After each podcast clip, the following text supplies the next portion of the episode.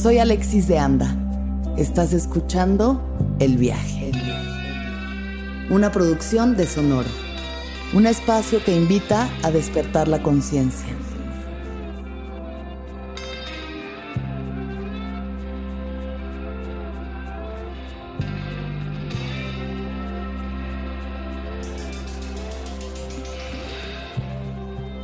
Yo soy el músico, el amante de la vida, el que siempre está buscando.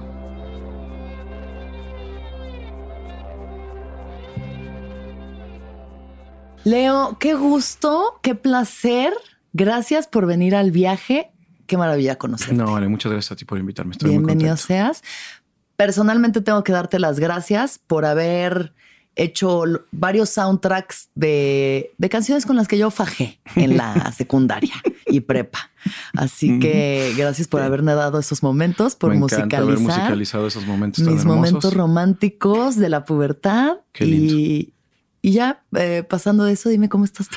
Bien, muy contento, este, emocionado, trabajando, saliendo de la, de la, todavía no saliendo del todo, pero empezando a ver la luz al final del túnel de esta, de estos dos años de, Sí, sí, sí. de sí, sí. encierro, Em, con, con mucho trabajo y, y- y- y muchas eh, como cosas que están pasando simultáneamente, las cosas de la familia, las cosas de laborales y, y- y- y disfrutando los momentos en casa, pero también teniendo la, la mirada puesta en lo que viene, eh, que Sí. también es como una doble, este, estar en dos Como lugares al mismo camaleón, tiempo. como camaleón. Sí, pues estás eh, con la familia, con mi hijo que nunca había estado tanto tiempo con él este, en la vida. Tiene ujú, siete y nunca había estado, este, creo que más de dos meses seguidos en, en mi casa con él. Y ahora ha estado dos años. Entonces, Ay, qué maravilla. pero es precioso este, la convivencia dentro de toda la horrible crisis que para mucha gente fue terrible. Claro.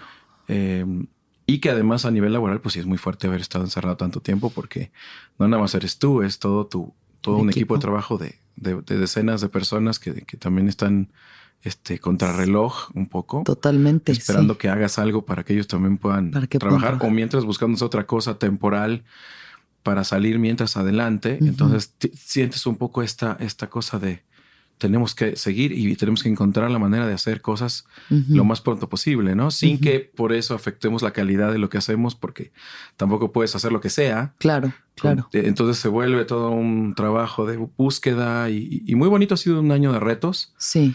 pero, pero creo que, que el año que entra pinta para ser un año muy intenso, muy intenso. Seguro que sí, ya viene poniéndose intenso, Sí. pero bueno, ya que estamos ahorita en este tema, ¿cómo experimentaste tú como músico? Porque yo sé que para los músicos fue brutal la pandemia. ¿Cómo fue para ti entonces? Eh, o sea, ¿qué sacaste? ¿Sacaste material? ¿Hiciste proyectos? ¿Cómo viviste no salir de gira por primera vez en tu vida? Eso, estar en tu casa. Sí, fue muy difícil. El meme este maravilloso de- de- del cuate que está en la calle y una señora y le dice al es un homeless, Sí, sí. Dice, sí. oiga, usted todavía es músico porque hay un evento. O sea, eso es mucho, muy representativo del, del- del músico. O sea, el músico nos dimos cuenta como de que si no hay público, tu carrera desaparece, básicamente, ¿no? Y claro. Eh, y fue meterse al estudio. Fue como el, lo que suplió la vida, la música en vivo, el ujú. estudio. Y, y, y al mismo tiempo era complicado porque no estás en tu rutina cotidiana, normal, a que estás acostumbrado, que es de pronto poderte separar de un poco de todos y que me voy a, a mi de- depa y a componer en, en otra ciudad Sí, sí, sí, cinco sí. días, que es un proceso precioso, muy loco de entrar en, en- en- en un rollo de no hablar con nadie en cinco días, de, de echar a andar la máquina de la pluma, donde sí, no, pues no, porque estás encerrado este, Con tu con, familia. tu, con tu hijo y sus amigos y, y todos los que llegan a la casa corriendo por toda la casa. Entonces, escribir tampoco es sencillo. O sea, mucha Sí. gente pregunta, pero seguro te inspiraste, hiciste un chorro de música. Mm, Fue horrible, fue horrible. Este, no estar en tu, en tu ámbito normal, ¿no? Sí. Y, y yo sí soy de rituales. Yo sí soy de rituales. Entonces, este, me costó trabajo en general la, la parte de la composición, adaptarme a esta nueva realidad que estaba pasando y, y lograr sacar canciones suficientes como para, como para hacer los discos que quería hacer, ¿no? Por fortuna ya veníamos como antes de que empezara la pandemia con la inercia de un par de discos. Uno que ya estábamos terminando, que era el disco, un disco mexicano que estaba muy bonito, que se llama. Amor Pasado, de música tradicional mexicana y un par de Mm. canciones nuevas que yo quería hacer hace mucho tiempo. Y ya estábamos a la mitad del, del nuevo disco, ¿no? Este, entonces, digamos que la pandemia llegó así, partió en A la dos el, el disco que estábamos haciendo. Ujú. y esa segunda mitad de ese disco fue la que fue así como de, ¿y ahora qué vamos a hacer? Dios mío, entre que no podía ver a los músicos, grabar con ellos en el estudio, no sabía cómo componer, este, me estaba demasiado acostumbrado a, estos espacios de tiempo largo solo, pero muy divertí, me divertí, este, aprendí, eh, dentro de toda mi rigidez que, tengo, este, eh, tuve que ejercitar algo de flexibilidad eh, y, fue bueno, ¿no? Fue bueno como decir, ok, puedo menos días, puedo en espacios más reducidos de tiempo, puedo. Claro que sí puedes, ¿no? Claro que puedes. Lo que pasa es que no, lo tienes ejercitado y, y, muy cool. La verdad, muy feliz del resultado de esos dos discos que por fin se terminaron. Qué bien. Y, y empiezan a ver cositas en vivo, lo cual le empieza a dar oxígeno a todo y los músicos los ves cómo verían sus caritas de felicidad cada vez que hacemos un show ahora. Sí, tú sí eres de los músicos que disfrutan los shows, disfrutas tocar en vivo, disfrutas. Para mí Porque hay otros que son de que a mí déjenme en el estudio, yo no quiero saber nada de eso, pero tengo que hacerlo. Sí, hay tipos de músicos. Igual ahora creo, Que, creo que los jóvenes ahora son también bueno, no, o sea, no voy a generalizar, pero muchos son de estudio. Eh, les gusta mucho el estudio, estar fabricando el sonido y este, los, las programaciones y todo. Y no es necesariamente tanto su, su idea de estar en un escenario haciendo eso. Inclusive tú vas a ver un show de muchos artistas nuevos y, ni músicos tienen. Claro. Porque no es su. Pues, Nada más necesitan así. Le ponen así, disparan las secuencias un par de cositas. un, monito está ahí tocando las, una cosita ahí de programación y, y, ya. Entonces, un escenario, un escenario así de 30 metros por 15 metros, hay tres, ¿no? Claro. Así en el medio. Y, el minimalismo. Y, a, mí, a mí no me gusta tanto eso. O sea, yo, para mí el concepto del, en vivo es pues hacerlo en vivo. Y este, y siento que es un desperdicio. Un desperdicio es una oportunidad desperdiciada de poder traer más gente, de poder convivir con más gente, de poder darle a la gente que va a verte en vivo más cosas que se están haciendo en el instante y no que están grabadas. Eh, ¿para qué poner la mitad de cosas que están grabadas como están en el disco si las pudieses reproducir en vivo? Y esa idea me pasa sobre todo cuando veo artistas que, que, cobran millones de dólares por hacer un show y que además tienen dos músicos. Digo, no puede ser que, no puede ser que prefieran esto, pero lo prefieren. O sea, como que así crecieron, así. Pues sí, igual también tiene algo que ver con la tecnología y crecer en el mundo del Internet, ¿no? Que todo se pueda programar y nada más picar un botoncito y Sí, crecen en esta cosa, en este mundo del estudio, inclusive de sus home studios, o sea, en su recámara. como Billie Eilish, que su primer disco así lo hizo. Como Drake, o como muchos artistas que vas a ver, y Drake creo que sale con su DJ nada más. Mm, y él recorre todo el escenario para acá, para acá, para acá, y luego para acá, para acá, para acá. Y hay un monito por allá arriba como a 10 metros poniendo la música en un y, that's it. O sea, ese es el oh, show de Drake. Entonces tú vas a ver y dices, los músicos no vinieron. este, y la gente parece que tampoco necesariamente extraña a esos músicos, ¿no? O sea, es como una cosa generacional. Yo soy de la generación anterior, de ya, ya del señor que quiere a su banda, ¿no? Que tocando con él. Obvio, sí, pues ya es una relación de familia. ¿Dónde están mis muchachos? Mis muchachos, es como muchachos. Yo todavía soy de esos, de los de mis bueno, muchachos. Qué chido. Hay espacio para todos al final. Sí, sí, sí, sí. Creo que, creo que sí. Ya cuando se mueran los que tienen mi edad, no sé qué va a pasar después, pero, pero todo bien por ahora. Ya veremos. Tal vez un Furby sea, sea el nuevo ídolo del pop. Yo ya no voy a estar aquí para ver eso.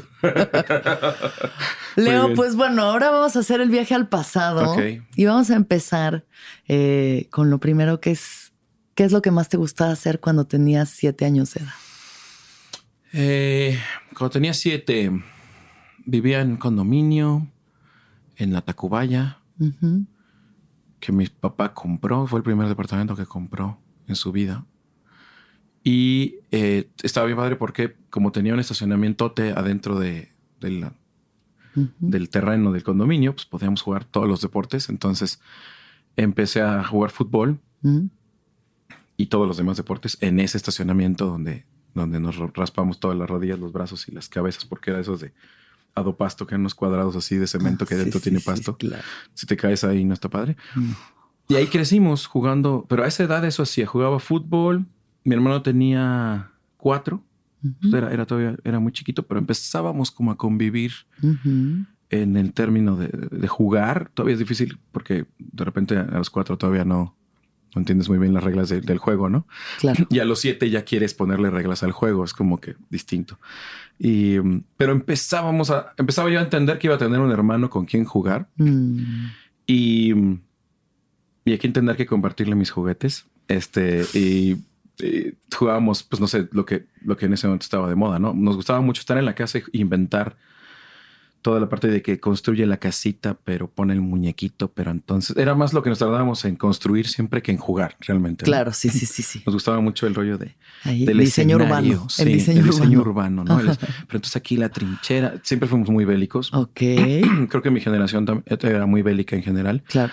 Nos tocó Comando, este Rambo eh, y todo, hasta hasta hasta la de este Full Metal Jacket, ¿no? Este, que, ni siquiera era un director que se encargaba de ese tipo de género, pero también Kubrick, sacó esa película en ese momento. Nos tocó ver todas las películas de guerra que, se podían, desde las viejitas que veían mis papás de la Segunda Guerra Mundial y todo este rollo, hasta las ochenteras, noventeras, ¿no? Entonces, para nosotros era lo más normal de la vida andar con la metralleta, la pistola y correteándonos y jugando a eso. Claro, jugando a la guerra. Por fortuna nadie se volvió más violento de lo normal, creo. Bendito Dios. Pero esos eran sus juegos, ¿no? Jugar con el soldadito, el muñequito, los G.I. Joe, que también eran puros. Este, claro, soldaditos. Puros soldaditos. Y los Playmobiles, que pues, también eran puros soldaditos, o sea, eran este piratas y, la caballería y los soldados que también todos traían pistola, los, vaqueros traían pistola, los indios arco y flecha. Todo el mundo disparaba en ese entonces. Todo el mundo disparaba, todo el mundo disparaba. Era eso y los deportes. que mi papá era muy fanático de los deportes y desde muy chiquitos nos, nos ponía a verlos. No digo que nos ponía, pero, pero pues era parte del ritual familiar donde estábamos todos en la, en la cama. Eh, y todos los fines de semana era, a ver, va a jugar este Wimbledon. Entonces, ah, vamos a ver a Iván Lendl y vamos a ver a Boris Becker. Vamos a ver, entonces era John McEnroe y Jimmy Connors. Y, nos explicaba cómo se jugaban los deportes, ¿no? Todas las reglas de qué es un saqueas, que es un, juego, que es un set, que es una doble falta, que todas las reglas de béisbol, del tenis, del fútbol, del americano, que son chorro 1502 reglas. y, cada, y además las cambia cada año la NFL. Diles que no las cambia cada año la NFL. este, entonces, que era, era, como parte del ritual también muy masculino que mi papá pensaba, bueno, pues son niños, tienen que saber jugar este, todos los deportes y, y no pueden no saber qué es lo que están viendo, ¿no? Entonces le agarramos un amor a los deportes, tanto verlos y analizarlos como jugarlos afuera, porque en el día podíamos salir con toda la bola de amiguitos. Y jugamos béisbol, y jugamos fútbol americano, y jugamos fútbol soccer, y jugamos badminton, y jugamos todos los deportes posibles. Entonces, más o menos eso recuerdo de esa edad. La música, este, pensando en la música donde estaba en mi vida en ese momento, solamente en, en, la parte de escucharla todo el tiempo. Nomás en cri cri. Había, ah. había, fíjate, no sabíamos mucho. Eh, te voy a decir que oía de, de, de música de bebé. Escuchaba Kiko, tenía un disco de Kiko. Maravilloso. Exitazos. Exitazo. Tenía de Topollillo. Obvio. Sí, y tenía los pitufos en Navidad. Esos eran mis discos de niño que oía. disco, disco de acetato. Además, ah, las ardillitas de Lalo Guerrero. Claro que las ardillitas de Lalo Guerrero, que Santa Claus sonaba como si viniera pedísimo. seguro, oh, seguro, seguro. ya pasó, Aquí estoy con los regalos. Pues es Nochebuena, seguro estaba muy contento. claro, claro, claro. Eran muy a la mexicana esa, esa Navidad. sí. Y este, era muy divertido. y, y escuchábamos eso de parte de los niños y el, y el gran contraste terrible de la música de los adultos, que en ese entonces el mundo de los adultos y de los niños no estaba tan separado y creo que antes en la, en la historia estaba menos separado, hablando de, cómo ha ido cambiando la infancia, ¿no? Pero todavía en los 80s, 70s, 80s, las canciones de José José, Lupita D'Alessio, Camilo Sesto eran terribles y durísimas y las estabas oyendo todo el día que si mi amante y te dejé por la otra y me dejaste por el otro y te encontré con el otro y me pero me puse borracho, pero me la paso borracho, Toda pero la toxicidad. Entonces e, era un gran contraste. Tú, tú escuchabas tus canciones de niño, voy a estoy haciendo comillas por los que no me estén viendo, este y al mismo tiempo tenías un mundo terriblemente adulto este, que pasaba como si nada, ¿no? Y, y, las, y las fiestas era igual, las fiestas de los adultos te llevaban porque pues no había, o sea, no había dónde pues claro, obvio. Y te aventaban las parrandas de los señores contando chistes, diciendo albures y cantando las canciones de José José y de todo en las guitarras hasta las 4 o 5 de la mañana, tú teniendo 7, 8, 9. dormidito ahí. Dormidito ahí abajo de la mesa o en el sillón. Es, ese era un, era un mundo mucho más así, donde los, el mundo niño convivía mucho más con el mundo adulto y, creo que por lo tanto éramos, eran menos, los adultos eran menos este, como hipersensibles a las cosas más rudas. Porque como que decían, no, pues mi hijo lo ve desde que tiene siete, no, no tiene tanto. Y tú también eras menos sensible a las cosas este, supuestamente adultas, ¿no? Creo que ahora, en una tendencia muy californiana, este hay, hay, un intento por forzar esa separación entre la infancia y la adultez muchísimo más. Ok. A mí no me gusta mucho eso, la verdad. Yo siento que los niños necesitan entender mejor su mundo más pronto. Y claro.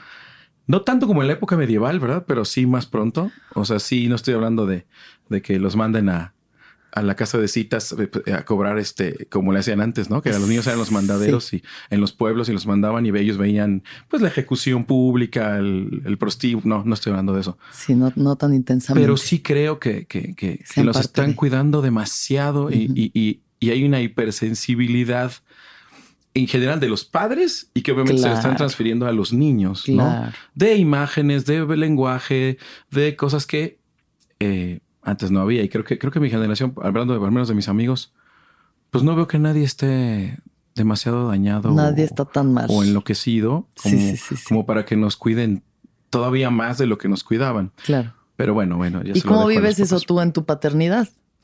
Eh, trato de no descuidarlo demasiado, ¿no? O sea, al revés de, de cuidarlo demasiado. Siento que, que, por ejemplo, la tecnología, ¿no? Que es algo que ahorita está terriblemente satanizado es que los niños se la pasan todo el día pegados a la pantalla. Pues todo, siempre, o sea, desde que hay televisión, los niños se la pasan pegados a la pantalla. Claro. Eh, si no era en la, televisión, porque veíamos las caricaturas toda la tarde, era el Atari, porque jugábamos Atari toda la tarde. Si no era el Nintendo, pues jugábamos Nintendo toda la tarde. Y había deportes. Siempre estado pegados a la pantalla. No es, no es que ahora están pegados a la pantalla, ¿no? Sí, ha cambiado la pantalla. Creo que lo que ha cambiado es la hiper, la, la, hiperinformación, ¿no? La cantidad de información que es brutal, que no teníamos eso cuando éramos niños. Es una locura no teníamos el acceso a, la mente a la mente global, porque lo que es la red es la mente global, ¿no? Es, la información de todo el mundo ahí está concentrada. Es una locura. Entonces ahora, como no podemos atajar el origen de la información, tenemos que atajar o tenemos que contener en dónde se recibe la información. Y donde se recibe la información es en la mente del niño. O sea, el, cerebro y la mente del niño son los receptores. Ahí es donde podemos poner un filtro, ya no en no, no, no, no, no, lo otro ya es imposible. Porque como siempre digo a mis amigos, bro, en serio, o sea, digo, no, no soy promotor de que los dejen hacer lo que quieran, pero también sí soy promotor de que no se engañen. O sea, le digo, si tú crees que tú le quitas aquí la pantalla en la escuela o cuando está con sus amigos, no ve todo lo que no puede ver aquí. Exacto. Pero sin la explicación de por medio. Sí, con más morbo todavía de esto que no me permiten ver. Y sin alguien al lado que le diga, ah, sí, eso es porque mi, hijo me pregunta cualquier cosa, porque además estás oyendo reggaetón, estás oyendo trap. Qué fuerte. Estás oyendo hip hop, estás oyendo, papá, ¿qué significa chúpamela para que me crezca? Me preguntó hace dos días. Tiene siete. Pero eso dice una canción.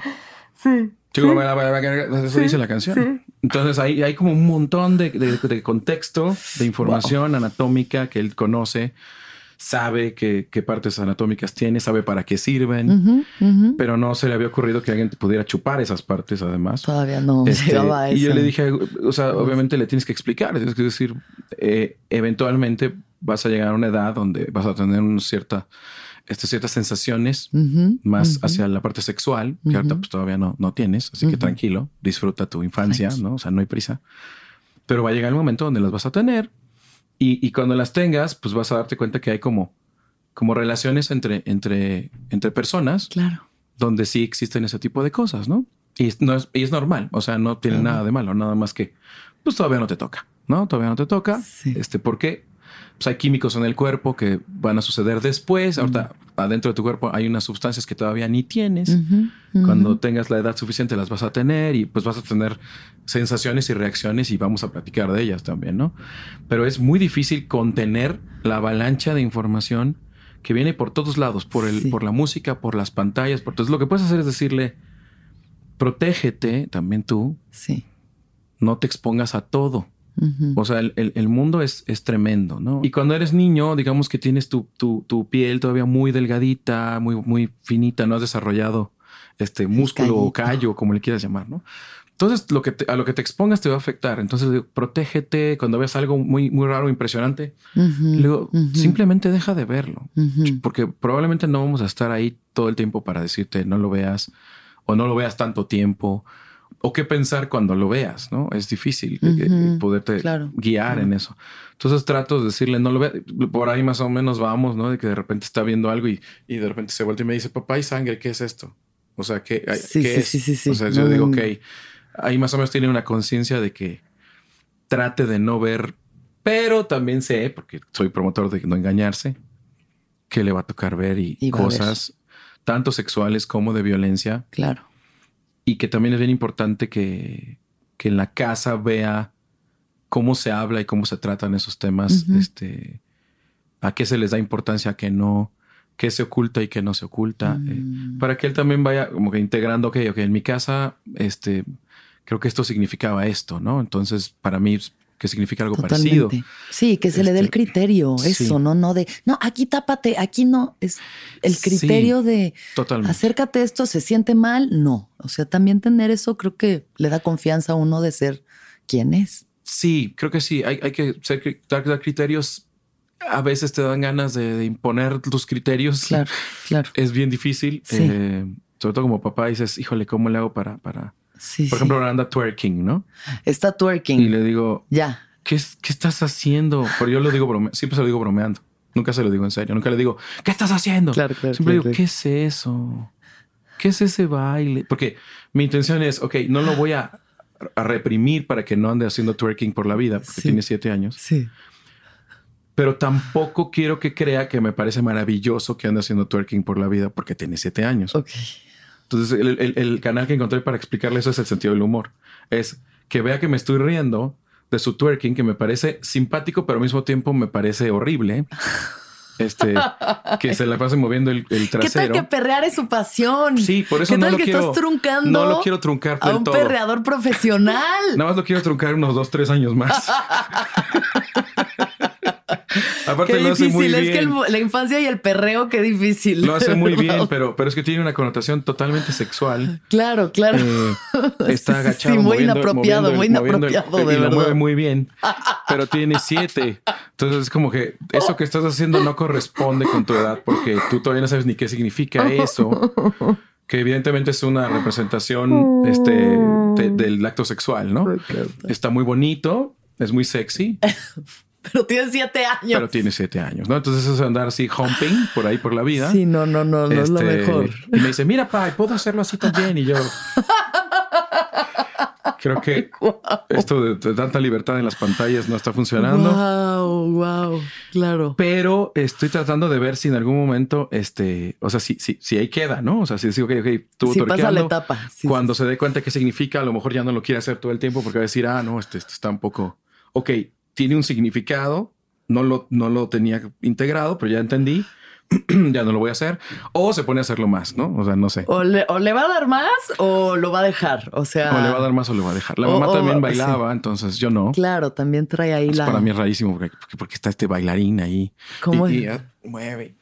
Goza, goza. No, no, lo siente, y yo nunca bailé. Entonces para mí es como. Pero como sé que ella trae el gen bailarín, Sí, sí. Este, el perreo corre por sus venas. Sí, ni modo. Pues es lo que le tocó a él de ritmo en la actualidad. Y, y, a miles de niños, o sea, ahorita debe de haber muchos papás riéndose, escuchando esto y pensando, estoy pasando por lo mismo. Sí, la verdad, si alguien está pasando por lo mismo, dígame, porque yo pensé que yo era el único que estaba pasando por eso. Se necesita que hay tú de los papás con niñas que perrean. Solidaridad de los papás con niños twerkers, con niños perreadores. Este, sí, pero es muy bonito ver a tu hijo y tratar de, de verlo crecer y de entenderlo. Eh, pues en qué se, en qué se está convirtiendo, en qué va cambiando, quién es, em, qué tanto qué tanto está influyendo el entorno en él. Es muy divertido, es muy bonito. y, también te ves tú reflejado mucho en, en, él y, y, a su vez tus papás se ven reflejados, o sea, sientes a tus padres reflejados en ti y, pasándole cosas a él y dices, ay Dios mío, no sé qué tanto de mis papás les, le quiero pasar. Sí.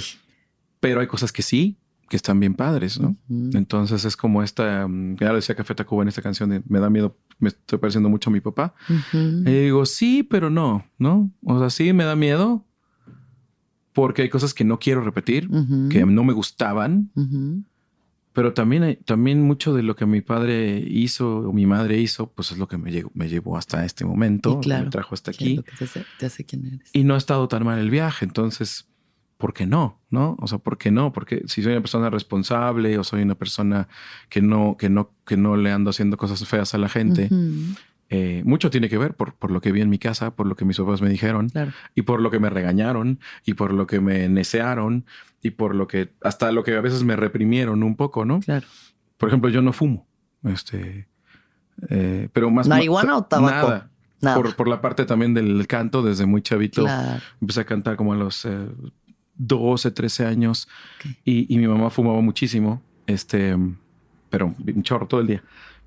Entonces, pues dije, no, pues yo no quiero, yo no quiero fumar, porque evidentemente empiezas a escuchar por todas partes que te dañan los pulmones, que te, el, siga la nicotina sobre todo, ¿no? Ujú. Es un- el daño pulmonar, que el humo, que entonces. Entonces yo dije, ah, no, pues eso no lo puedo hacer si, si quiero seguir cantando o jugando, que era también mi pasión, hacer deporte, ¿no? O jugando fútbol o el taekwondo o lo que sea, Claro. pues no puedo estar fumando, Sí. ¿no? Entonces, pues no agarré tampoco la eh, el churrito cuando, cuando alguna vez me lo pasaban, porque pues ni sabía fumar, ni fumaba, ni nada. Ahora tengo muchos amigos que, que en las pachangas pues sacan o su El vaporizador, la o, su churrito. Sí, sí, sí.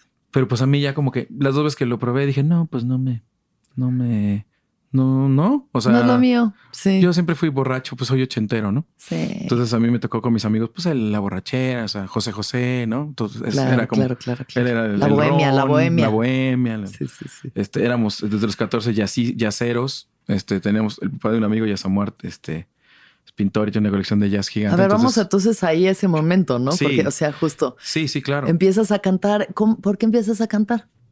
Pues mis, mis papás cantaban. Mis papás cantaban. Tus papás cantaban. Y, y muy bien, extrañamente. O sea, sí nací en un lugar raro donde dos personas que no se dedicaban a eso cantaban tan bien como si sí se dedicaran a eso. O sea, Mm. yo los, lo- los oían en las fiestas, los amigos, y decían, ¿y estos señores qué? O sea, de- pues, o sea, y ustedes, pero ustedes, o sea, pero son profesionales. No, mi papá es ingeniero civil, mi mamá se dedicó a la casa, Ujú. a cuidarnos a nosotros. y cantaban Divino. maravillosamente bien. Y luego hacían duetos y hacían voces y cantaban las Mm. canciones de Lani Holly y Camilo Sesto y, y a dueto y muy bonito, la verdad. Entonces mi hermano y yo naturalmente pues empezamos a querer cantar con ellos Claro. porque ellos cantaban cada vez que estaba el fin de semana ahí en la guitarra y no estaban peleados, Mm. o sea, la mitad de las veces cantaban. Este, mi hermano y yo decíamos, ok, este es un momento armónico donde mis papás están bien, Sí. entonces queremos integrar, ¿no? Sí. O sea, queremos ser parte de este momento de felicidad. Cantemos. Y yo empecé a cantar muy, muy chiquito, o sea, como a los 5 o 6, mis pininitos de cancioncitas, así que si el ratón vaquero y el no sé qué. Pero ya por ahí de los 11, 12 ya cantábamos las canciones completas con mis papás, este, haciéndoles voces y hacíamos armonías y luego Ay, en las fiestas mis papás cantaban la rola y decían, a ver, vénganse y nos traían, pues vamos a hacerla entre los cuatro y cantábamos, Ah, ya éramos ahí como los Osmond y este a la mexicana. y este y ahí empecé, ahí empecé a darme cuenta ajá. de la fuerza, tiene una gran fuerza la música de, de- de sorprender, de modificar, de cambiar toda la energía de un cuarto eh, y convertirla en otra cosa es verdaderamente transmutadora la música, es muy fuerte, muy Sí. poderosa. Yo lo veía con amigos, des- gente desconocida, bares donde no conocían a mis papás, de repente cantaban y la gente estaba Sí. y de pronto se quedaban viendo y todo el cuarto se convertía en algo.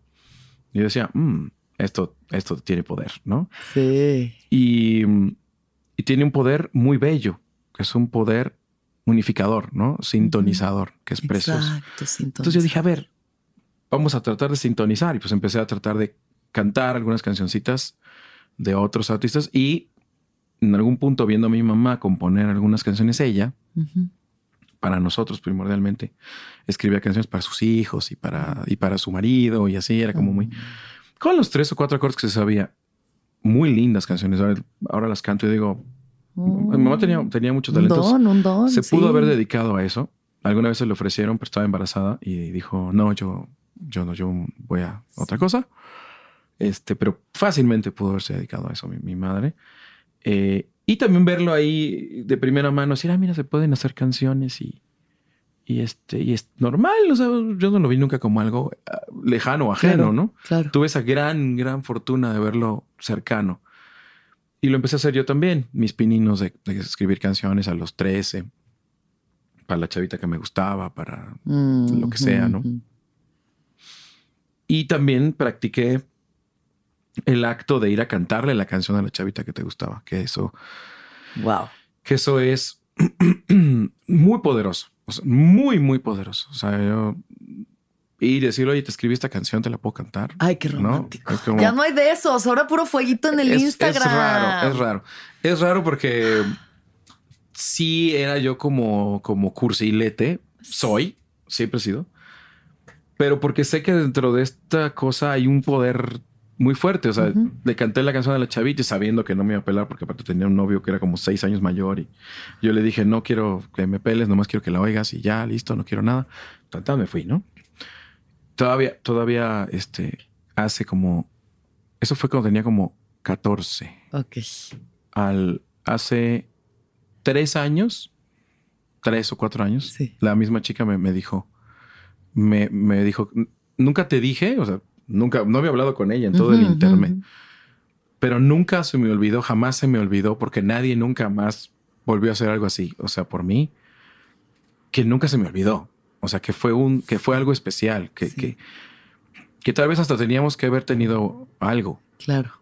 o sea, que tal vez yo debía haber intentado hacer algo, Sí, sí, sí. pero no más quería que supieras, ¿no? Y dije, claro, es que eso no se te olvida, es como, pues tiene ese poder y después, bueno, lo empiezas a transferir a cada vez a, a la reunión, cita más grande, a la fiestecita, al concurso de la universidad, de que concursa en el auditorio de la universidad para tus canciones y, y cada vez te vas dando cuenta que aun cuando amplías el aforo, que deja de ser de uno y se convierte en un aforo de cientos, tiene el mismo poder. Sí, La música no... Y si le pones más bocinas, pueden ser 100 mil. sí. Tiene el mismo poder. O sea, la música no, no pierde su poder ante la cantidad. Y, Claro, claro. y la gente se sintoniza, se transforma. Eh, yo mismo, que soy fan de la música, me sigo sintonizando y transformando. Y, y me voy todos los años a, a festivales de música y Ujú. de fan. Ujú. Este, pues como siempre he sido, más fan que, que cantante. Mm. Y, y me meto entre la gente a escuchar, los shows de los artistas claro. que me gustan y veo la, el efecto que tiene la música. ¿no? ¿Cuál ha sido un momento sublime para ti viendo a otro artista?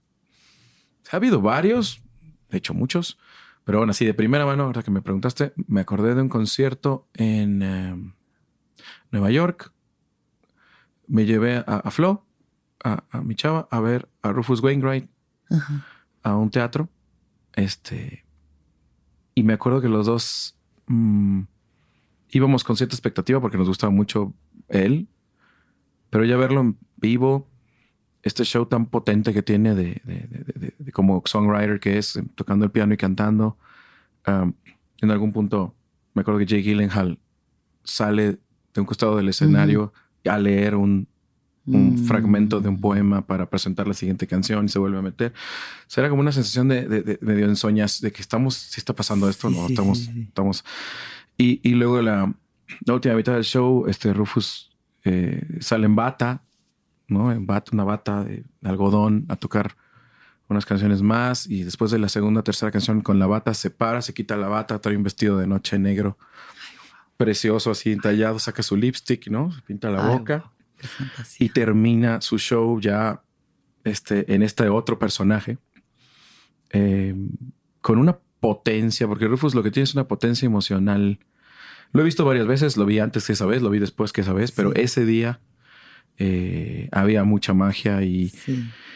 y son, son shows que te hacen pensar eh, un poco yo quiero ser así, ¿no? O sea, yo quiero ser un artista que tenga esa capacidad de transmisión, esa honestidad en el escenario, esa también esa- esas ganas de realmente ser quien tú quieres ser, sin temor a ni a las modas, ni a lo que la gente piense, ni a nada, ¿no? Y no está, Rufus nunca ha sido un artista de que esté como muy interesado, al menos no lo veo así.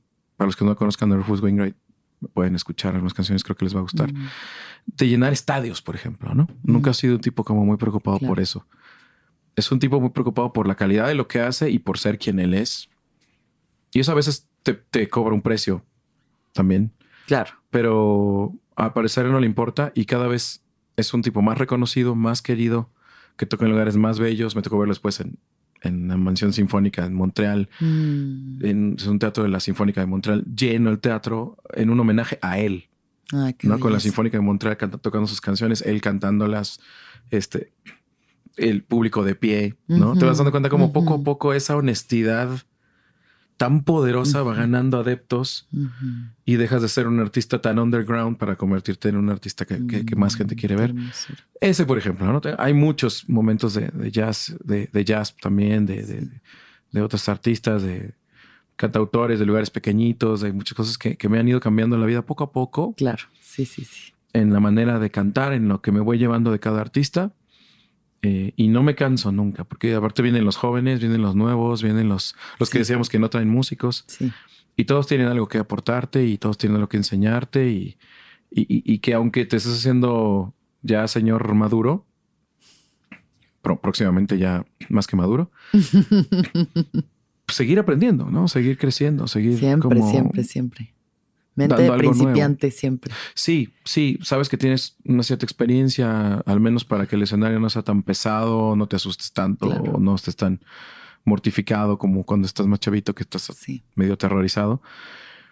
Eh, pero que no significa que por eso no puedes tu propia personalidad y tu propio estilo llevarlos todavía a lugares más profundos y más, más lejanos. ¿no? Yo Más creo que- profundos, eso me yo creo que gusta, es eso. Como la profundidad, exacto. En tu autenticidad de lo que tú eres y lo que vienes a transmitir. básicamente eso ha sido eh, para mí la música en vivo, ¿no? Un Sí. aprendizaje de cómo poder ser más profundo, eh, viendo desde los Paul McCartneys hasta los Moses Omnis, hasta todo lo que va de viejitos a jovencitos. Este, hay algo que, que te hincha el alma y sales del concierto como queriendo ir a tu casa corriendo a componer otro disco. Sí, Ese es un gran show, ¿no? El show que te hace querer tú también crear totalmente. a partir de lo que estás viendo.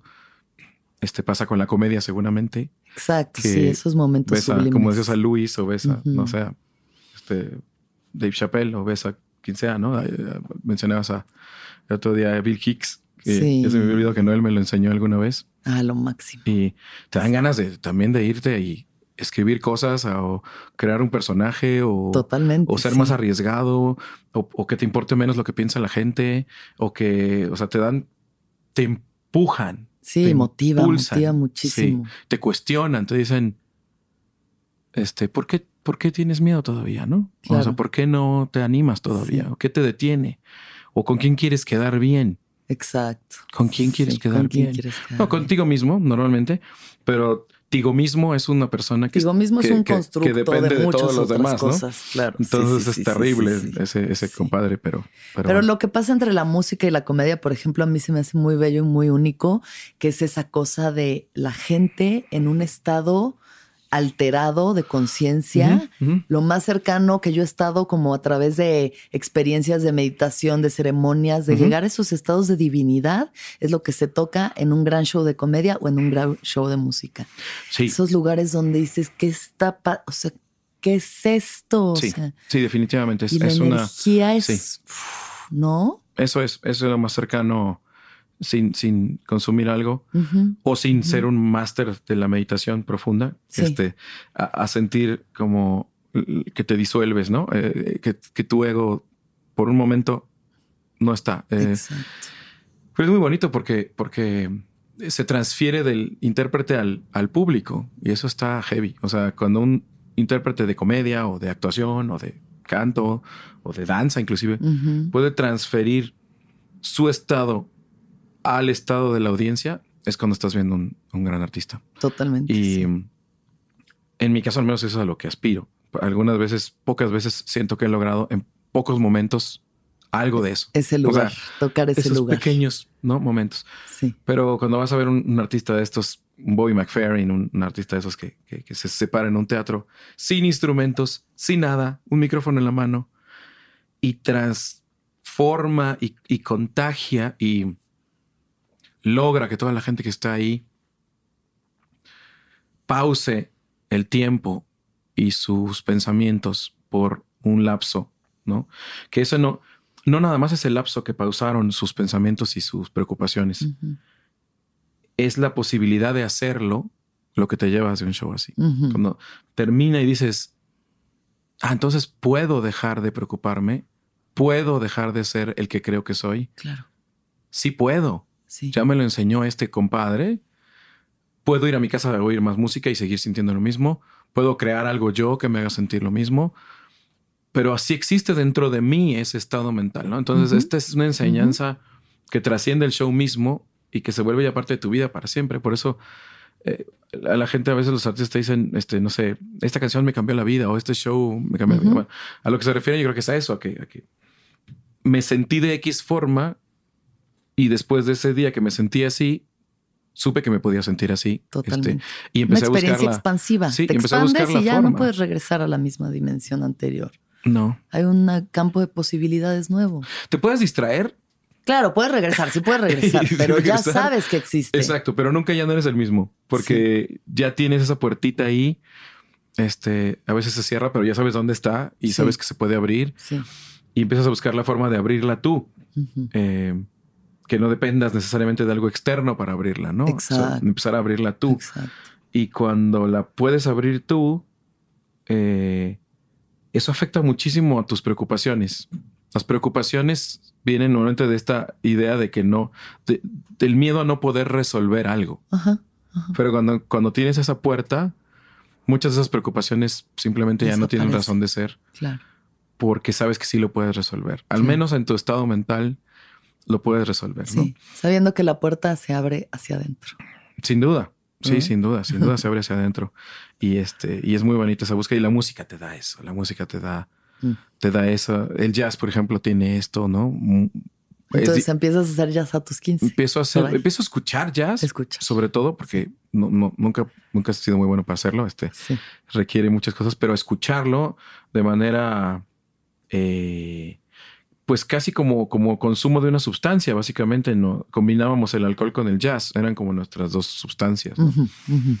Y nuestros viajes nos los aventábamos este, en la peda escuchando jazz, ¿no? Este, muchas veces pasaban muchas horas sin, sin hablar, horas de estar allí conjuntos, pero sin hablar, escuchando y tratando de entender qué estaba pasando emocionalmente, porque también es muy difícil, a esa edad no entendíamos nada. Claro. Entonces fue el proceso primero de entender, ¿no? Entender pues qué estaba tratando de hacer este Pat Metheny o qué estaba tratando de hacer John Coltrane o qué estaba tratando de hacer el que fuera que estábamos oyendo. Claro, claro.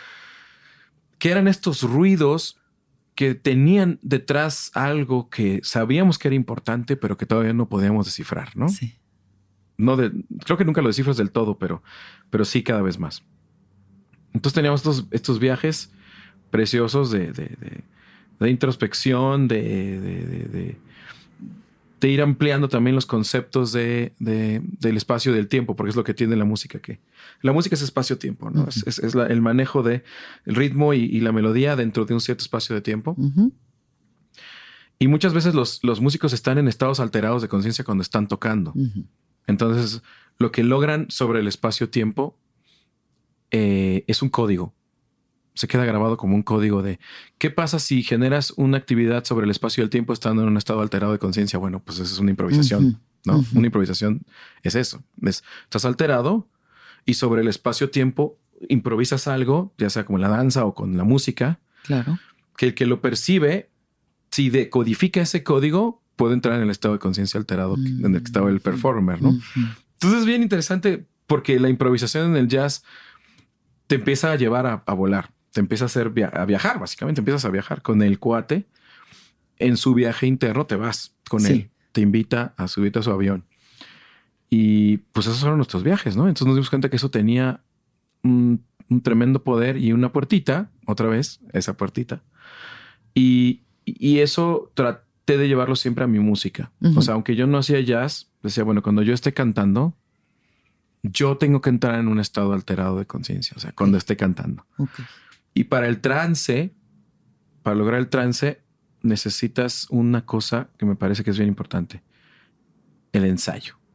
Mm. ¿no? O sea, la técnica, el ensayo de lo que vas a hacer. Porque no puede ser la memoria un factor en ese momento. Exacto. Sí, sí, no, puedes estar pendiente de lo que sigue. Claro, claro, claro. Tiene que ser automático. Canal. Eso ya está en automático. Ahora, lo importante es qué energía le ponemos al, a la improvisación, al texto, a lo que sea que estemos haciendo. Este, si logras esos momentos, que eso lo traje mucho del, jazz, em, la gente eh, cambia y se vuelve maravillosa. Claro. Entonces creo que eso es básicamente la responsabilidad que tiene uno cuando sube al escenario. Claro. Estar en el, estar ahí. Estar ahí, en el aquí y en la hora. Estar ahí, es tu responsabilidad. Bueno, Leo, vamos entonces otra vez. Estás ya, ya, eh, no, estás muy bien. Mira, vamos y venimos, que total que esto este, no es lineal, que es lineal en esta vida. Es un viaje, es un viaje entre tiempos, dimensiones y espacios. Entonces empiezas a cantar.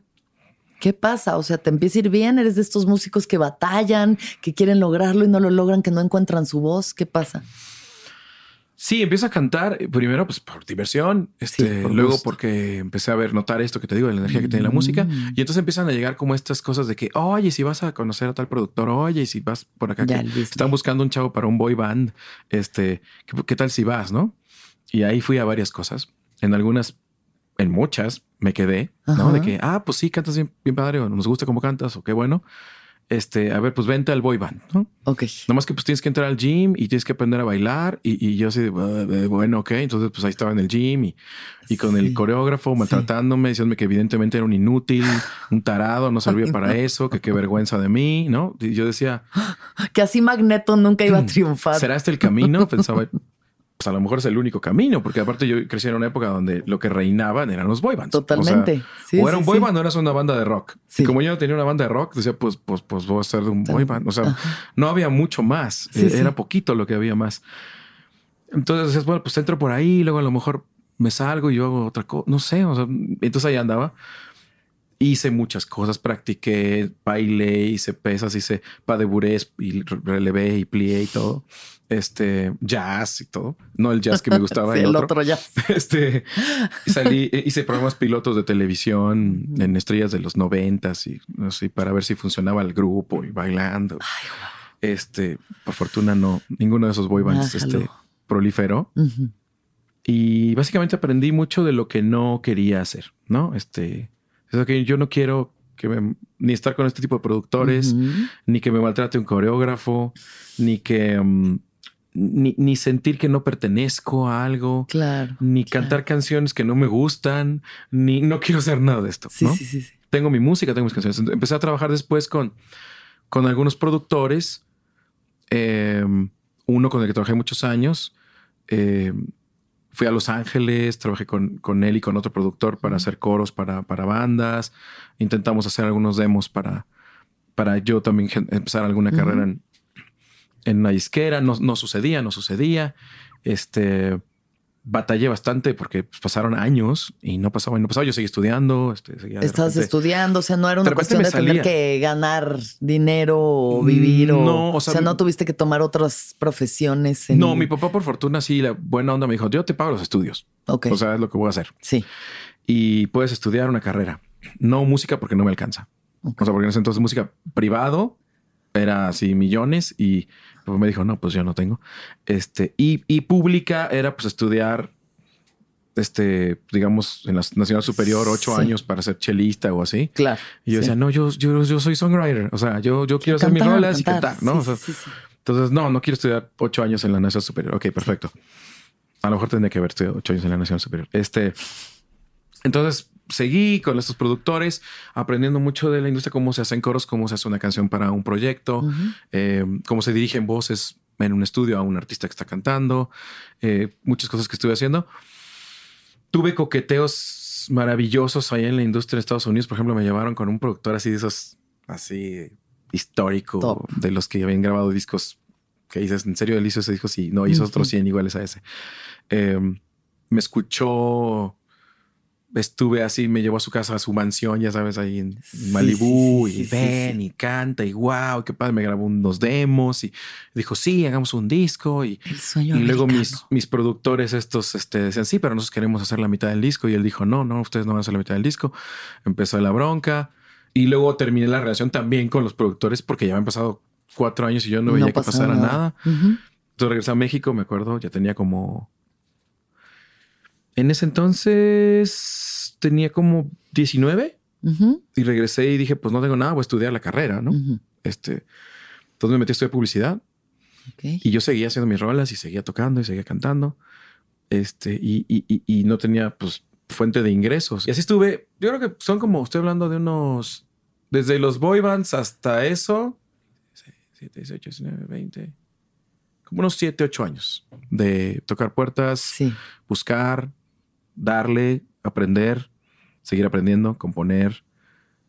Eh, empecé, em, ya para entonces me habían grabado algunas canciones, algunos artistas, porque, eh, pues por, por suerte, la verdad, o sea, por, por, no por suerte, porque no existe, pero lo que le llaman suerte, o sea, la conjunción de un montón de factores a mi favor. este, fui con un amigo que, todavía se dedica a la música, componíamos canciones. Mauricio este, todavía hace música para telenovelas. Y de chavitos hacíamos rolas juntos por diversión. Y las grabábamos en su estudio chiquito en su casa con, una, con un cassette y ahí grabamos. Y varias de esas canciones llegaron a oídos de algunas personas, entonces nos grabaron algunos artistas en mm. ese entonces, Ernesto D'Alessio, Jan. Este, empezaron como, empezamos como a darnos cuenta de que, ah, hay un mundo allá afuera que no nada más es puedo cantar yo, ser el cantante, claro, claro, sino que puedo hasta puedo vivir de canciones que le hago a otros. Interesante. Entonces empezaban, empezábamos a ver pues el primer chequecín, ¿no? Este, con un contrato súper chafa, pero el primer chequecín. Este, también estos cuates en Los Ángeles me llevaron a, un editor y me firmé mi primer contrato editorial. Y vi mi primer chequecín ya más grande. Empezaba a saber que había lana ahí, ¿no? Aparte de que me gusta un chorro, probablemente no tenga que hacer otra cosa, ¿no? Eso es para un descubrimiento, para un chavito. es como... Lo máximo. Oh, ok. Claro que me gasté ese cheque como en cuatro meses porque no sabía, no sabía nada de dinero y cómo gastar el dinero y nunca había tenido dinero. Claro. Entonces, este, ya sabes, me compré mi compu y mi interfase de audio y, luego invité a todos mis amigos a comer como siete veces y, ah, y de pronto tenía cinco mil pesos y luego ya no tenía nada. Este, fui pobre otra vez y en ese entonces, pues vivía con, con, o sea, mi papá me echaba la mano, o sea, me pagaban la carrera y me decía, pues toma 200 pesos, ¿no? O sea, suerte. Y lo que tú puedas ganar, pues es tuyo. Sí, ahí sí, la verdad fueron buenas, me dijeron, aquí no te preocupes. O sea, es tu casa, estás bien. Y te vamos a pagar la escuela. Sí. Pero empieza a buscar. Porque mi papá sí me decía, o sea, mi papá siempre gente ingeniero civil y además casi casi en la mañana nos tocaba la corneta, ¿no? O sea, de sí, sí, sí, es así mi papá. Entonces me ve a mí de músico y pues también dijo, hijos. Ay, Dios mío. O sea, ¿qué onda, no? Y luego eh, me veía desvelando, componiendo mis rolas y me costaba las 4, a las 5 de la mañana. A veces él se iba a trabajar y me, me veía despierto todavía. Para él era como una cosa así de, ¿y este qué? Va a ser un vago, ¿no? O sea, un... ¿Qué hace? ¿No? O sea, ¿por qué no se para a trabajar y hace algo, no? Porque él no, pues nunca lo hizo y no captaba que esa era una forma de trabajar. Claro, claro. Pero, pero que en esta industria se trabaja muy distinto, a horas muy diferentes, de formas muy diferentes mi pobre padre sufrió muchísimo este, eso y luego, y luego un día lo entendió. Me acuerdo perfectamente cuando lo entendió porque abrió la puerta así de como enojado, ¿no? De, mi estudio, como en las seis de la mañana. Yo seguía ahí.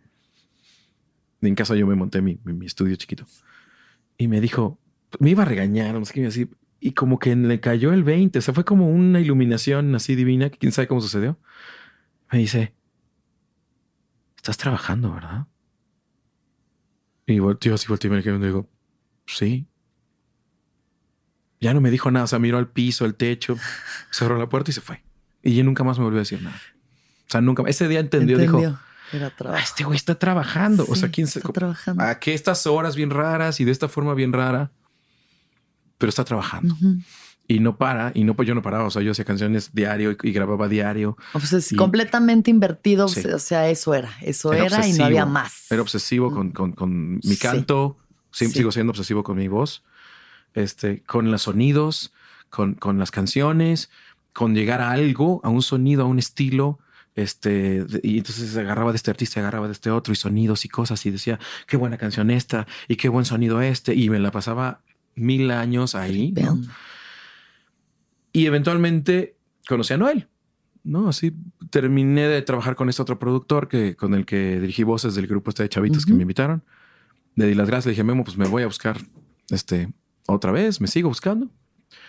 Y caí en, con un productor, con un IR en Sony y me dijo, pues necesitamos música, necesitamos música, eh, no tenemos canciones para nuestros artistas. Y hay un chavito que hace RB como tú, te lo voy a presentar a ver si nos componen rolas. Porque tengo, ya sabes, a Magneto, a V7 y, necesito rolas. Sí. Nos dimos, ok, entonces nos juntamos. Em, y ahí empezó el rollo de Sin Bandera, ¿no? O sea, primero componiendo, después fracasando en, en, darle esas canciones a alguien, porque nadie las quiso. Eh, no era la época de las baladas, o sea, la gente quería como canciones para bailar. sí, high energy. Sí, las oían y decían tan súper aburridas y súper lentas y súper, no, está muy raro y nos rebotaron todo, ¿no? Entonces Noel y yo, entre que estábamos ya eh, enamorándonos del, del, del proyecto, del sonido de cantar juntos y de él tocaba el piano y yo la guitarra, eran como muchas cosas muy afortunadas y la combinación de instrumentos y voces sonaba muy bien. Y luego en esta parte como de dignidad de, de, de, estas canciones son buenas. Claro que son buenas. las vamos a hacer nosotros. Sí. ¿No? O sea, de... Van a funcionar. Sí. Porque esto está bueno. Y, y entonces empezamos a necear, ¿no? Él, la verdad, este, tenía una carrera solista ya. Tenía un disco grabado. Pero yo le dije, mira, yo sé que tienes una carrera solista y es muy difícil este, ya que tienes eso, pensar en otra cosa. Pero esto suena cabrón. O sea, digo, a mí me encanta esto. O sea, no sé ni qué. Digo, a lo mejor puedes hacer las dos cosas. No sé. Pero cómo, pero no, pero ¿cómo ves? Y, me dijo, pues, sí, la neta sí. O sea, sí me late. O sea, sí siento que hay algo, que hay algo en todo esto en las rolas y nosotros, en, todo esto hay algo, hay algo que no hay afuera. Y aparecieron un par de personas ahí de, de, de, una, una, televisora, de TV Azteca. Este, Alguien llegó y dijo, Martín Luna, dijo, ¿te enseñaron unas rolas? Yo estábamos ahí. Le fuimos a enseñar unas canciones.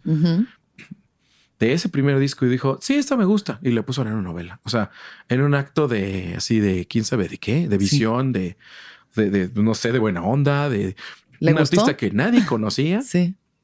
Una canción que nadie conocía. El tipo dijo, me gusta para mi novela y la puso en su novela. Y ahí empezó como a moverse la, la maquinaria fuerte, ¿no? Empezó como a, a, conocer la canción ya a nivel nacional. La gente la empezó a, empezó a oír, empezó, a jalar, en mi vida. Empezó a jalar, empezó a jalar, empezó a jalar. Por favor. Y a los, al año la cambiaron por kilómetros. En esa misma novela Martín dijo, ah, ahí tenían otra que estaba buena. Switché en la, la que está por la nueva para que haya nueva música. Sí, sí, sí. Y ahora Kilómetros también empezó a, a, escucharse nacionalmente. Mientras nosotros, pues ya sabes, promo por todos lados y la radio acá y el festival allá y en el Plaza Universidad y en el Mall de Guadalajara y en el mercadito de no sé dónde. Sí, sí, sí.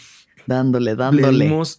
por todos lados y En el mix-up de Loreto, dándole. Hicimos de Loreto, el de universidad, en todos los Tower Records, que todavía Tower Records, en todas partes. RIP Tower Records. Íbamos, sí, sí. De hecho, nuestro manager era el, que era el que dirigía, llevaba Tower Records en México, David, David West. Y este, y hacíamos todo. O sea, nos decían, oye, que hay que llevar una serenata para esta estación de radio a una chava en su casa. Íbamos. O sea, varias veces fuimos. Entonces tocaban la puerta a la chavita así, abría y estábamos nosotros ahí con la guitarra. ¡Sorpresa! Y le cantábamos, entra en mi vida. Así en su casa, en la puerta. Hacíamos. ¿En la niña? Sí, sí, así. O sea, hacemos todo. Hicimos esto, esto de. Hicimos un trabajo muy profundo de, de estar con la gente. Muy profundo, de ir a todas las ciudades, las chiquitas, las grandotas, todos los festivales de radio, todas las ciudades chiquititas del país. Todos lo hicimos. Entonces, todo el mundo nos vio tocar en vivo. Todo el mundo nos, nos sintió cerca. Este creo que eso fue muy importante. Y luego lo hicimos también en, en Colombia, en Venezuela, en Ecuador, en, en Puerto Rico, en, en, todos lados nos fuimos. y, era, y era físico. En ese entonces era, te llevaban, pues no había tantas redes, no había Instagram. No, no, no, tenías que estar ahí, hacerlo, hacerlo en vivo. No había YouTube, no había nada. Entonces, eh, o estabas ahí o no estabas. Exacto. Entonces, no había más. Nos llevaban así físicamente. Radio por Ecuador, a todas las estaciones de radio en dos días nos sentábamos 20. Tour de medios. Cantando en todas las estaciones así ya fundido de que entra en mi vida, ya no quieres ni cantar. ya sal de mi vida. Terrible, sí, estás muerto. Pero fue precioso ese arranque. Y luego empezó la gira mientras estábamos haciendo promo. Combinábamos la promo con shows. Uf. Shows donde fuera. Oye, hay un show en Tijuana. Vamos. Sí, sí, sí. Hay un show en Quito. Vamos. Hay un show en Nueva York. Vamos. Así era nuestra vida, ¿no? O sea, y eran al día siguiente o dos días después o tomábamos avión. Intensidad absoluta. Absoluta, como por tres o cuatro años o más, cinco tal vez, de intensidad absoluta total. Así de, por fortuna, todavía no tenía un hijo. Este, empecé a tener pareja. Ya estás en, ese el momento segundo disco. Sí. En el segundo disco empezamos, ella volvió, estaba en Estados Unidos, volvió, nos reencontramos, y habíamos estado juntos antes. Sí, ya nos contaron esa parte de la historia. Muy cool. que lloraban de, lejos y decía, y entonces él andaba con alguien y yo lloraba, ella andaba con alguien y él lloraba. Sí, fue tristísimo eso, fue, fue horrible porque yo no sé si existen las medias naranjas o no, la neta no lo sé. O esas cosas del alma gemela y eso, pero con ella yo sabía, o sea, sabíamos que el otro era la persona correcta. ¿Quién sabe por qué? O sea, creo que sobrepasa las cosas normales de la lógica de, ah, pues es que nos caemos bien y es que nos gustan cosas parecidas o nos adaptamos fácil el uno al otro, no nos gusta el conflicto, armonizamos bien rápido. Eh, nos, nos, queremos, sobrepasa eso. es una cosa rarísima la que siento con ella y, y, creo que lo sentíamos. Hijo, ¿qué fue estar lejos de la persona que creo que, que era la única persona con la que he sentido que es la persona correcta para estar toda mi vida?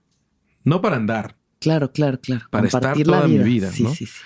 Yo nunca había pensado mucho en eso. El, matrimonio de mis papás no, no fue, no ha sido eh, eh, muy exitoso. El de mis suegros sí, pero el de mis papás no. Este eh, siempre están peleados y se llevan súper mal. ¿Pero siguen juntos tus padres? Sí. Ah, muy Yo creo que sí se van a morir. Muy de papás. Este, y se llevan del nabo. Yo creo que fue una época también donde, donde la, bueno, ya no sé si es una época, porque ahorita también tampoco creo que haya muchas más posibilidades de éxito en la actualidad que las que había antes. Pero al menos en ese momento, en la forma en la que escogías una pareja, no era, no era muy efectiva que digamos. O sea, mmm, a mí mucho, ay, pues me gusta, te, te, regalo flores y te regalo chocolates y te invito a salir y soy súper charm por un año y luego nos casamos y entonces ya soy la bestia que siempre he sido, ¿no? Sí. Este, no era muy exitoso. Eh, y luego, a ver, divórciate, a ver, este, sepárate, a ver, este... No, no, no. Eh, ni se diga. Era, era, una época más, mucho más difícil. Claro. Y sobre todo también para, para, la, para las mujeres, mucho más difícil. De, de, que muchas ni siquiera tenían un trabajo pues porque le decían, yo voy a ser ama de casa, que es una chambototototota, pero que no te permite en la hora de, quererte divorciar. Decir, ¿qué hago? Poderte emancipar. ¿Qué hago? O sea, ¿qué, ¿cómo me pago? ¿Cómo, me, o ¿Cómo ayudo a mis hijos? ¿O cómo me pago yo las cosas? ¿Y este cuate me va a ayudar? O sea, nadie me lo garantiza, ¿no? O si un día se hace güey y no me dan, pues ya no tuve cómo pagar. O sea, sí era muy difícil. Era muy, difícil. Lo sigue siendo para muchas este, chicas. Y pero fue, fue maravilloso. Entonces, bueno, en ese segundo disco volvimos a estar juntos. Sí, le tocó a ella pobre esta, y le esta tocó todo ese loquerón. De locura de que yo de repente estaba dos meses, dos meses completos fuera. Claro. Dos meses con, así. Yo llegaba de hospital a dormirme un día entero. Este, y luego como que volver a decir, ay, hola, ¿cómo estás? y aparte, pues no había FaceTime, no había nada. ni, mensajes de texto. Si quería hablar contigo, tenía que llamar al teléfono del hotel donde estabas hospedado. sonaba el ring, el teléfono en tu cuarto y ahí le contestabas si te agarraba en la habitación, si no estabas cenando o no estabas en el show o no estabas en la promo. Entonces, puta, yo la verdad aguantó muchísimo y, creo que lo entendió muy bien desde el principio. O sea, ella me conoce desde que yo cantaba así en las reuniones, de esta etapa que te cuento de las reuniones. Y sabe muy bien que mi vida siempre ha sido eso. Em, y entonces ella también se preocupó por hacerse siempre su camino. Claro. Y, luchar por lo que ella también quería. Y decir, ok, tú estás haciendo eso, yo estoy haciendo esto, ¿no? Eh, y, tratamos de, de, llevarla. Ahorita ya creo que ya estamos en una etapa diferente. Pero bueno, pasando eso. Bueno, ¿y qué pasa con la fama así explosiva, loca mundial? O sea, entra en mi vida y luego, porque digo, estarle luchando y guerreándole, sí, sí, pero ¿qué pasa? Los pocos que les pasa, esa parte de, hey, ya lo lograste. Es rarísimo. Te van a gritar todos los días en la calle durante años. Es rarísimo que te reconozca la gente y también creo que al mismo tiempo se, se fabrica la, la, la, forma en la que quieres que suceda. O sea, no, no sucede arbitrariamente de una manera, ¿no? No, no me van a corretear en la calle y me van a desvestir. Primero porque nunca fui un sex symbol. Pero segundo, este, porque nunca fabricamos eso. ¿no? Nosotros nunca trajimos escoltas ni, ah. ni camionetas polarizadas y blindadas. Y no huíamos de los lugares cuando llegaba la gente por la puerta de atrás. Nunca generamos esta onda de la antigua este, Televisa de los ochentas de nadie te debe de ver porque tú eres especial y que nadie te vea y sale de los lugares cubierto con una chamarra en la cabeza, como salen todos los artistas de esa época, ¿no? Eso a Noel y yo al menos nos parecía ridículo, este, completamente absurdo. Total. Nosotros siempre pensamos, nos debemos absolutamente a la gente. Eh, sin la gente no existe nada. Si los fans dejaran de estar, este sería un despropósito. todo esto de hacer música para, para que te vengan a ver. Entonces, no entendimos así la carrera. Después entendí que es también una estrategia para atraer más público, ¿no? O sea, mm. ser una leyenda, una diva, un grosero con la gente, este, un cínico ante las cámaras, el güey que saca el dedo a la primera provocación, es también una manera de tener más público, porque el ser humano reacciona ante lo inalcanzable, ante lo intocable. Sí, claro. Y anhela poder ser también un cínico. O sea, anhela también poder no tener que responderle a nadie por nada y no tener que pedirle disculpas, ni perdón, ni permiso a nadie por nada. El ser humano en el fondo quisiera ser así. Entonces, cuando ve a alguien así, dice, ay, qué padre, ¿no? es como ser un bebé yo gigante. Quisiera maltratar a todos y ser un bebé gigante, exactamente. Entonces, ¿dónde están sí, mi Funciona, Tráigame a alguien mi frappuccino.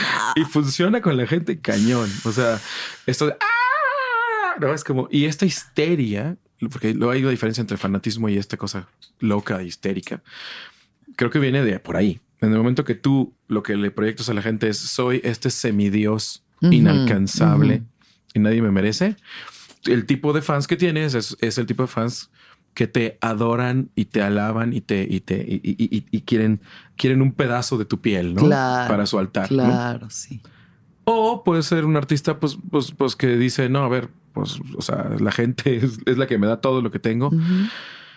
y, y, como James Bond, yo lo asumí muy pronto, este, nunca dejas de trabajar si tú te quieres dedicar a la vida pública, nunca dejas de trabajar. Es parte de dedicarse a la vida pública. Yo escucho a los que se quejan todo el tiempo de es que no me dejan en paz y entonces cuando estoy de vacaciones me acosan y me piden fotos y no tengo vida privada, viejo.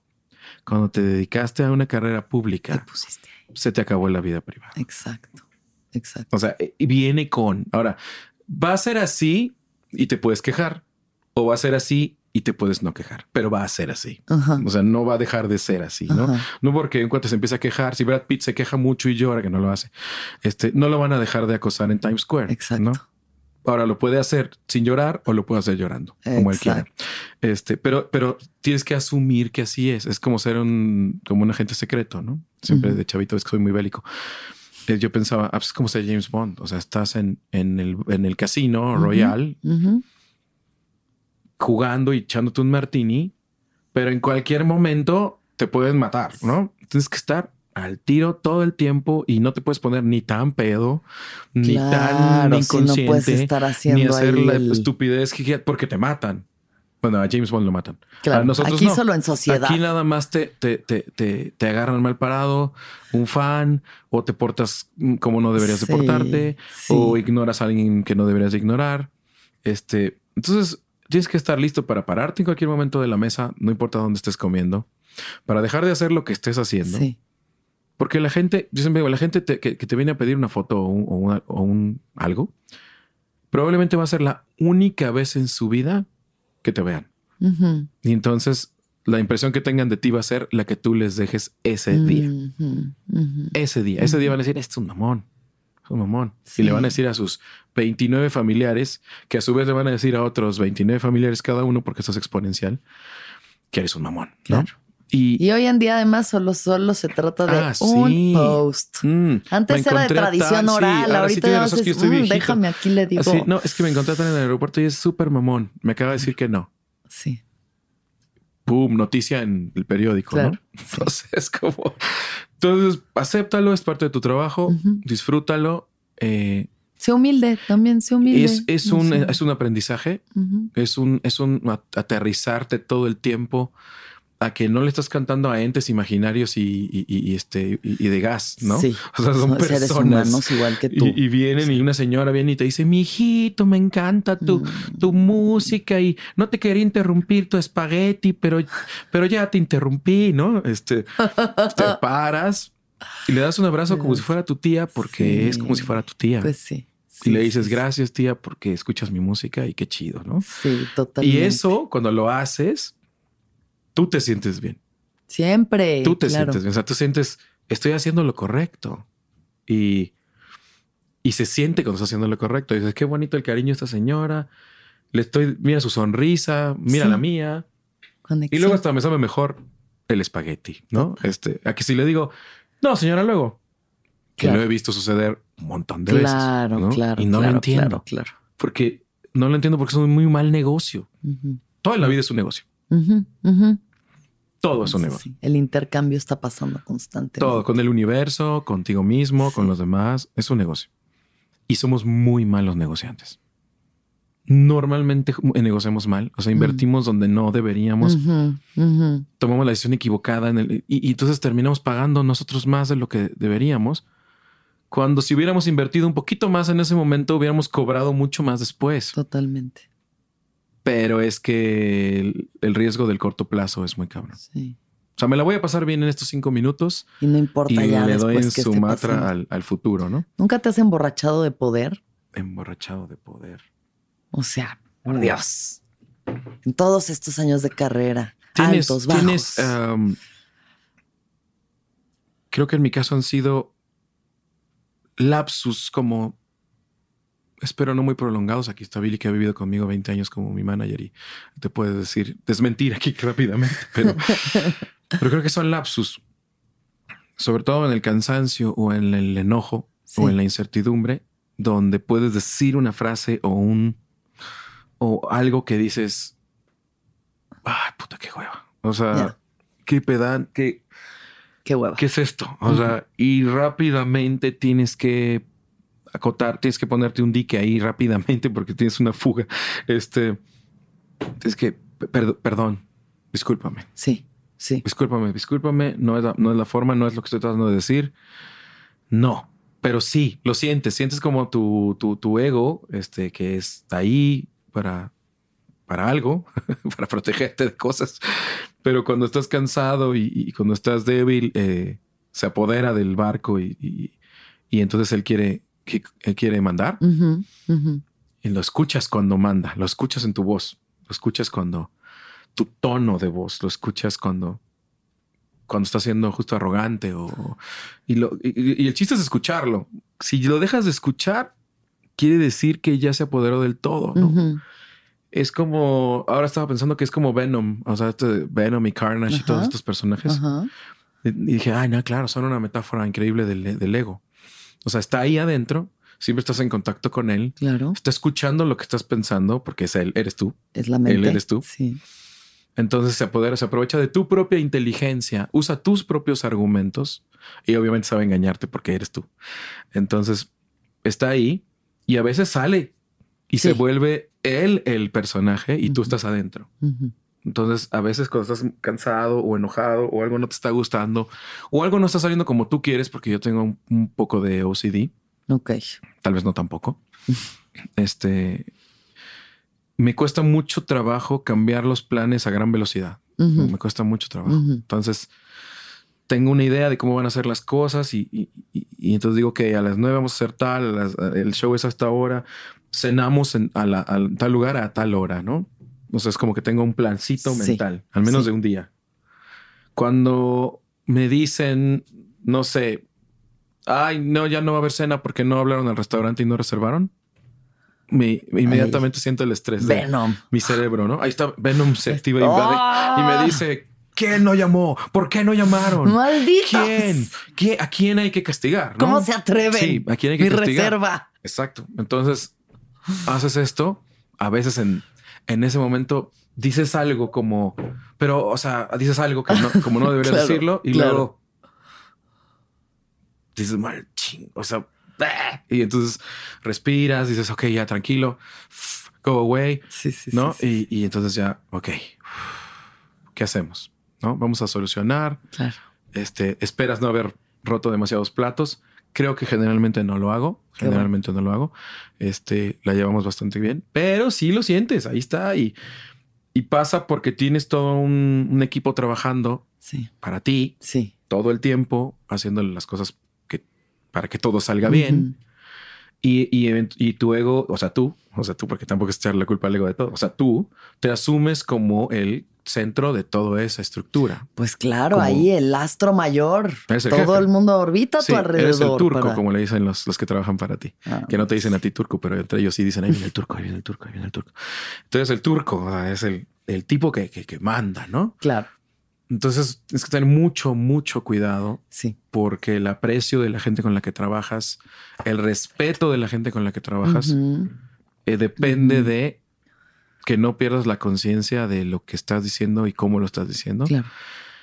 Eh, y te puedes encontrar muy solo si te equivocas. Claro, sí. muy solo. Pasa o rodeado mucho, de ¿no? gente que nomás te dice lo que quieres oír. Pasa mucho. Pasa Sí. mucho, pasa mucho, mucho, sobre todo con gente como, como yo, que, que nos gusta mucho hablar, este, hablar mucho, este, somos como muy, eh, todo el tiempo estamos pensando cosas y entonces diciendo cosas.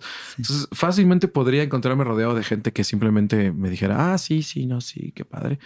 Por fortuna me he encontrado aliados que detecto que, hasta de mi pareja, entrando, comenzando Sí. por ahí, que saben cómo decirme fácil y rápido cuando estoy siendo un asshole total. Estás volando. Ujú. Pero rápido, es un gesto, un silencio, Ujú, una mirada. ujú.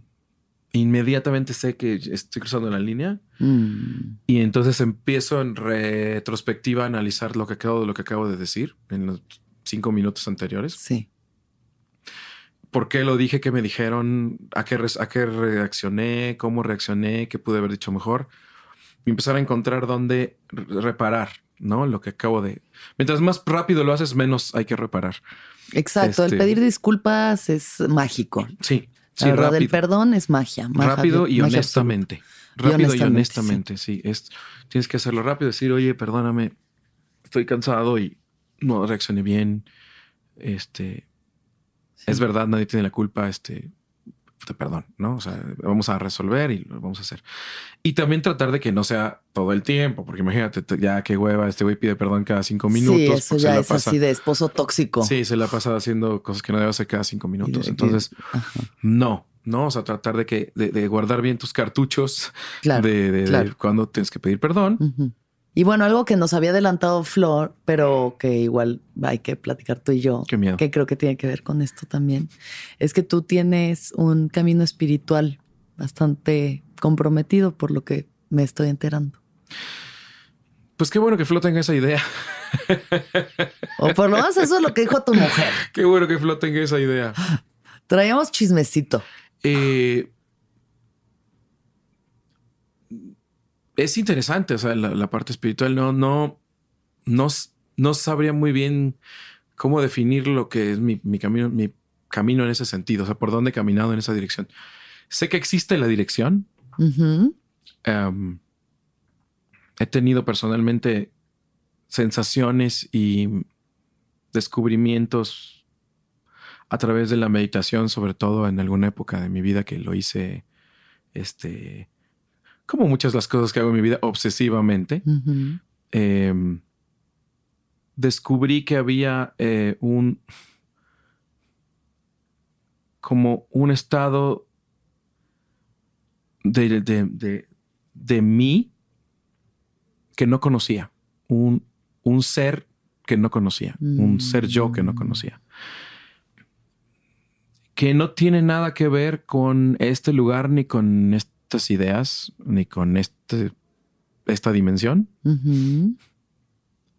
Em, que tiene que ver con un estado de, que no se puede explicar muy bien con palabras, este, pero que se parece mucho a la, mm, al infinito, a la palabra infinito, al, a la inmensidad, que me gusta mucho esa palabra porque es también es infinita. Ese estado en el que sientes que, que en realidad todo está bien, que lo llegué a sentir algunas veces a través de, de, de estas de estos este, periodos muy intensos de, estar meditando, diferentes formas de meditación eh, y, que, me llevaron a, tener yo mi propia forma de meditación, porque después terminé leyendo que, la meditación ni siquiera requería palabras y no requería rituales y no requería nada y que había mucha gente que meditaba simplemente a través de su trabajo o a través del silencio o mientras manejaba o mientras comía. O sea que no necesitas ni siquiera un, lugar especial ni un nada. Entonces dije, ok, entonces esto hay que, es que hay que llevarlo a la vida cotidiana. Hay que llevarlo al, todo el tiempo, ¿no? Exacto. Tienes que convivir tu, mente de esta dimensión con tu estado mental, ese otro. Tienen que estar en constante convivencia. Y tienes que ser capaz de moverte de uno al otro, justo para poder observar y escuchar lo que estás diciendo y haciendo. Mm. Eh, necesitas un lugar a donde ir para poder verte. Ese lugar a donde ir para poder verte es ese otro estado del ser. Mm. Y creo que hay varios. Creo que no hay solo uno, debe, haber varios.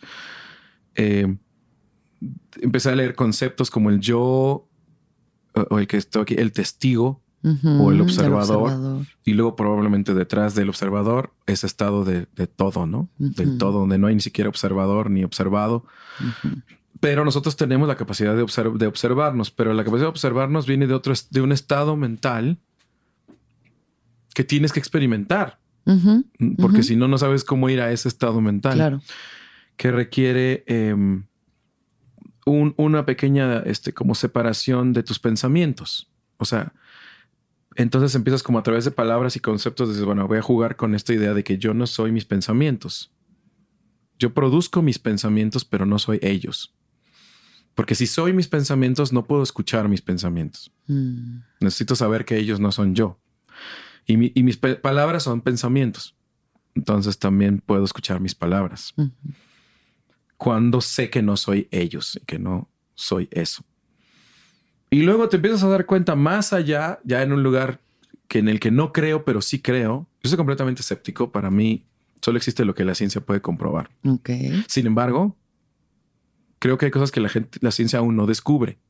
Y muchas que ya está. Lo que no significa, exacto, muchas que están hasta ya blended, ¿no? La Como la cuántica y la ciencia ya están así. Están muy cerca, ¿no? Este, están entendiendo que, probablemente hay cosas que no habían descubierto. Es lo que digo. No, no, es que no es que no existan porque la ciencia dice, es que aún no, la ciencia no las puede explicar. Y cuando las puede explicar, vamos a decir, ah, claro, es que era, eso. Eh, me di cuenta que si tú afinas bien tus pensamientos, no solamente crean una realidad inmediata, en el sentido de que mejoras las relaciones armónicas con las personas, claro. sino que también modificas la realidad física. O sea, tú puedes cambiar a través de lo que piensas el mundo, ¿no? Em, tanto económicamente, hablando de dinero, como en otras cosas. No sé hasta dónde, porque nadie sabe, no sé qué alcances tiene, pero lo he visto manifestarse este, clarísimamente cuando mi intención viene desde el lugar correcto, cuando puedo generar pensamientos dentro de un dentro de un lugar menos en el yo del pensamiento. No sé cómo explicar eso. menos egoísta. Sí, tienes que llevar esta intención casi sin palabras a, a, este otro lugar donde conectas con todas las cosas, ¿no? No sé cómo funciona, pero sí hay varios libros que hablan de eso y que vienen de mucho, mucho más atrás que El Secreto, que seguramente algunos han leído. Mm. Hay muchos más libros atrás y desde el Kibaleón, que estamos hablando de los egipcios antes de, antes de todo lo que, de, todo el catolicismo y demás, pero hasta los filósofos de, la, iglesia católica y, luego después muchos más, saben que la fe, así le pusieron, me encanta la palabra, la fe es la capacidad humana de echar a andar la máquina de la manifestación en el campo de la realidad, ¿no? Esa es la fe. Ahora, si ellos nos quieren decir que es que quieres darle a Dios y a la Virgencita, bueno, ese es como ellos nos quieren que canalicemos esa fe. También se puede canalizar a otros dioses, a otras deidades de otras religiones diferentes, o sin deidades. O sin deidades. No, la fe es un, la fe es un estado de creer. Exacto. Entonces, digamos que ese es eh, a, grandes rasgos esta, este mundo espiritual que Flo se refiere, que no sé si es espiritual este, o no, pero, pero me hace, es lo que más sentido me hace, ¿no? Pensar que, que, que, hay como una, una mente maestra, como le, dicen, le decían desde los griegos, que ya se habían puesto a pensar, un, un, primer motor, una, un, origen de las cosas, una mente que nos conecta a todos. El gran misterio. O sea, justo está leyendo de un hombre que se llama David Hawking. Y David Hawking es uno de los primeros científicos que une la espiritualidad y la ciencia. Él hace un sistema llamado kinesiología con el que se comprueba si algo es verdadero o no verdadero. Entonces, eh, todo aquello que revitaliza, que te lleva hacia la verdad, pues es algo que fortalece y todo aquello que no es lo que te debilita. Y todo funciona con un sistema en el que alguien estira un brazo y el otro le dice, aguanta lo más que puedas y nada más ve si el brazo baja o se queda. Y usa un ejemplo muy bonito que dice, si hay una persona en situación de calle, una persona en la calle, sin hogar, y pasa a alguien en un nivel muy bajo de conciencia y dice, claro, yo soy igual, no merezco nada, estoy igual de desgraciado que esa persona, o sea, yo no merezco tener nada, esto, pues claro, este es el destino, el destino de la gente es así, estar así. Pasa a alguien más en otro nivel de conciencia. No puede ser que haya una persona aquí en la calle. ¿Qué está pasando con este mundo, con este gobierno? Esto es culpa del Estado que esa persona esté así, que no tenga oportunidades. Hay que hacer algo al respecto. Pasa otra persona y piensa, es mi culpa que esté así, es mi culpa que esa persona esté así. ¿Qué puedo hacer para ayudarlo? ¿Qué tengo que hacer yo que tome la ropa de mi espalda? Pasa alguien más y dice, ahí hay una persona. Pasa otra persona y dice, ¿qué puedo hacer desde el fondo de mi corazón para hacer mejor la vida de esta persona? Y la persona iluminada solamente piensa, esa persona y yo somos lo mismo, ni siquiera existe una diferencia. ¿No? Entonces, es muy interesante eso. Dentro de nuestro mismo plano, puedes ir haciendo un esfuerzo constante en tu disciplina de ir cambiando tu percepción. Creo que al final lo que dejas, tu legado real, son tus relaciones. Son tus relaciones y lo que has podido dejarle a los con los que viviste. Eh, eso es lo que va a trascender más que otras cosas, ¿no? Que a veces uno eh, quiere llegar a mucha gente y cambiar a todos y ser como el que modifica a la humanidad, ¿no? Pero, hijos, híjoles, es bien, es, muy tricky también eso de la trascendencia. Hoy oí a alguien decir, a mí lo que me importa es la historia, ¿no? Pasar a la historia, ¿no? Y dije, Dios, Qué terrible. Porque pasando, querer pasar a la historia te hace descuidar eh, tus relaciones con los demás. Entonces, el amor no pretende pasar a la historia. El amor no pretende pasar a la historia. O sea, el amor se da a pesar de que por darlo no pases a la historia. Mm. El amor se da a pesar de que por darlo seas este, desconocido, ¿no? O sea, a veces hasta el amor por lo que haces. Me gusta un chingo esto. Oye, pero esto no te va a hacer famoso. Pues ni modo, me gusta un chingo esto y lo voy a hacer, aunque no sea tan famoso o no sea famoso. Sí puedo ser un poco famoso, está padre. Porque casi todos los que hacen muy, muy, muy bien lo que hacen se vuelven un poco famosos, ¿no? Desde el cirujano plástico, que es el mejor cirujano plástico, pues, se vuelve famoso, ya a conferencias y va a clínicas y viaja. Y el mejor dentista se hace famoso, el, el mejor artesano de cerámica se hace famoso, ¿no? Pues como que eso viene como con el amor por lo que haces. Total. Pero viene por el amor por, lo que haces. No por el amor. al final llega el meteorito de la pintura de Flo así y cae y se acabó todo y se quemaron todos los libros de la SEP y la no, haber amado, haber amado en el transcurso de todo ello, ¿no? No hay otra cosa más importante. Este y además cuando amas es una muy buena guía para, para tu, por ejemplo, si eres político, pero si amas, o si eres científico, pero amas, tu ciencia y tu política van a ser mejores. Si tienes a hijos y esposos, hermanos que realmente te amen, no que te teman. Sí. Que te amen, que te, que te, que hayas generado amistades reales con gente, pues todo lo que hagas va a ser mejor, va a estar este, lleno de, esta energía, de, este amor que tienes por los demás y, va a ser una política más humanista, va a ser una política más inclusiva, va a ser una ciencia más humanista y más inclusiva, porque estás mientras actúas pensando en todos esos que amas. Exacto. Porque si no, ¿para qué trabajas? Si no trabajas pensando en los que amas, pues entonces ¿para qué trabajas? Mm. Pensando en ti o pensando en ¿En, qué, O sea, en, la historia, aquí estar en los libros de historia. No, no, no, esa no es la razón. La razón es la gente que amas. Mm. ¿Qué quisiera la gente que amas que pasara? Y tú trabajas para tratar de que pasen más cosas de esas, ¿no? Y, ahí te das cuenta de cuando alguien este, lo hace desde el amor y cuando alguien no lo está haciendo desde el amor, lo está haciendo desde el ego o desde otro lugar. Y se vuelve muy destructivo, muy despiadado. Sí. Este, no les importa si estás orgulloso o no de ellos porque son terribles y pueden mandar a encarcelar, matar y destruir ecologías completas. Y, ¿Por qué no lo están haciendo desde el amor? Es muy fácil darse cuenta quién lo hace desde el amor y quién ya perdió la brújula y no lo está haciendo desde ahí. En todas las profesiones. Así que bueno, pues seguimos intentando que se note este las relaciones que tenemos.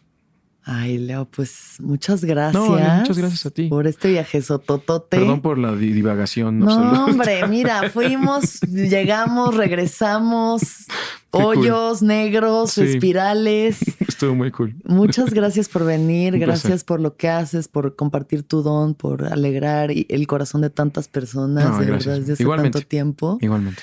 Y te voy a hacer unas últimas preguntitas. claro. ¿Cuándo fue la última vez que lloraste? Eh, hace un momento casi, este, el fin de semana, eh, yo lloro a veces con cierta comida. Qué vergüenza. ¿Cómo así? Sí, sí. no, es un, llanto tan importante, pero sí, a veces me pasa. me parece súper importante. Que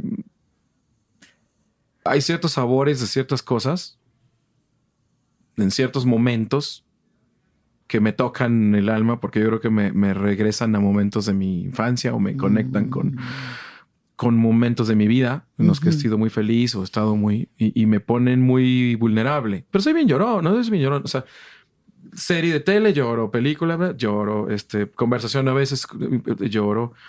Sobre todo en mi casa, ¿no? En mi casa, no me llorando en público, pero este, no, no, no, no me educaron todavía. Vi a, Leonel llorando en unos tacos el otro día. No, no me educaron Se ve que van mal las cosas en casa. Pero en público, en público trato de que no, pero en privado sí, es un lloradero. Ay, qué chido, qué chido. Normal. Qué o sea, chido. Siento qué que, delicia. Siento que es una liberación temporal, rápida, eficaz. Totalmente limpia, limpia. Sí. ¿Qué es lo que más feliz te hace? Em, creo que estar con gente que quiero, este, estar con gente que amo, hablar con gente que amo, eh, me gusta mucho, mucho y siempre estoy procurando eso. Después, eh, después probablemente sería eh, cantar en frente de gente. Sí. ¿Qué es lo más importante para ti? Eh, ¿Qué es lo más importante? Es bien interesante esa pregunta, qué bonita pregunta. ¿Qué es lo más importante para mí? Mm, yo creo que se divide en dos, ¿no? Uno, una, tratar de descubrir lo más de quién soy. Esa es una ruta. Y la otra ruta es tratar de que la gente que amo esté bien. Son las dos rutas que, creo que son más importantes para mí. En muchos momentos se vinculan. Claro, claro. Eh, a veces no. Eh, pero, pero creo que son los dos caminos, el del autodescubrimiento, de decir, a ver qué más tengo, qué más puedo pensar, qué más puedo mejorar, qué más puedo descubrir. Eh, nunca, nunca llegas, siempre sigues. Y por el otro lado, ¿cómo puedo este, ayudar a los que amo en general, ¿no? Eh, a que estén felices, a que estén tranquilos, a que cumplan sus sueños. ¿Y qué piensas de la muerte?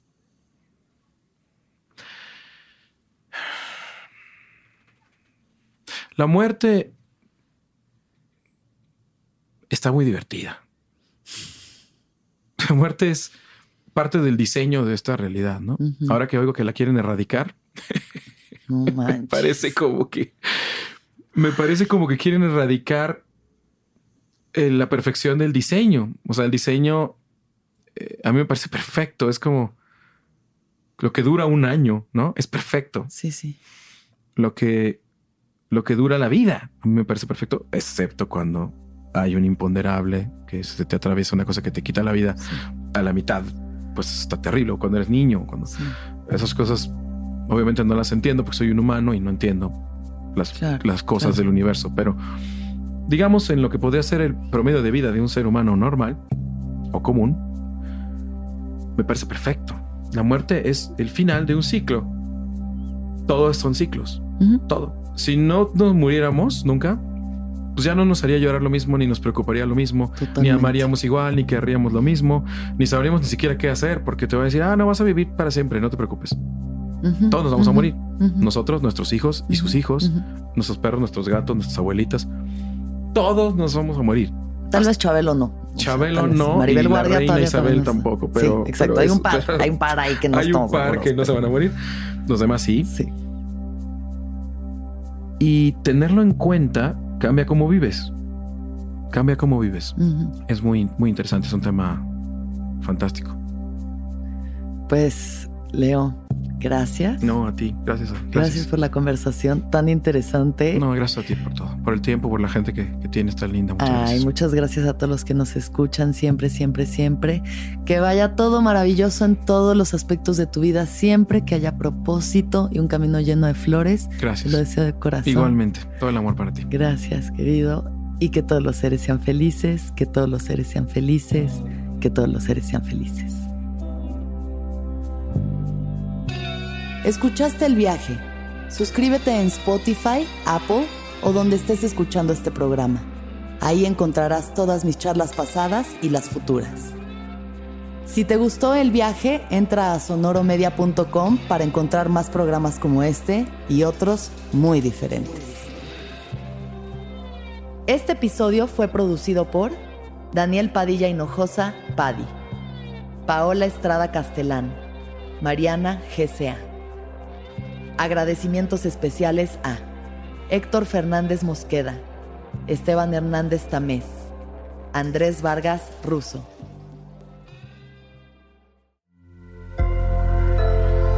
Sonoro.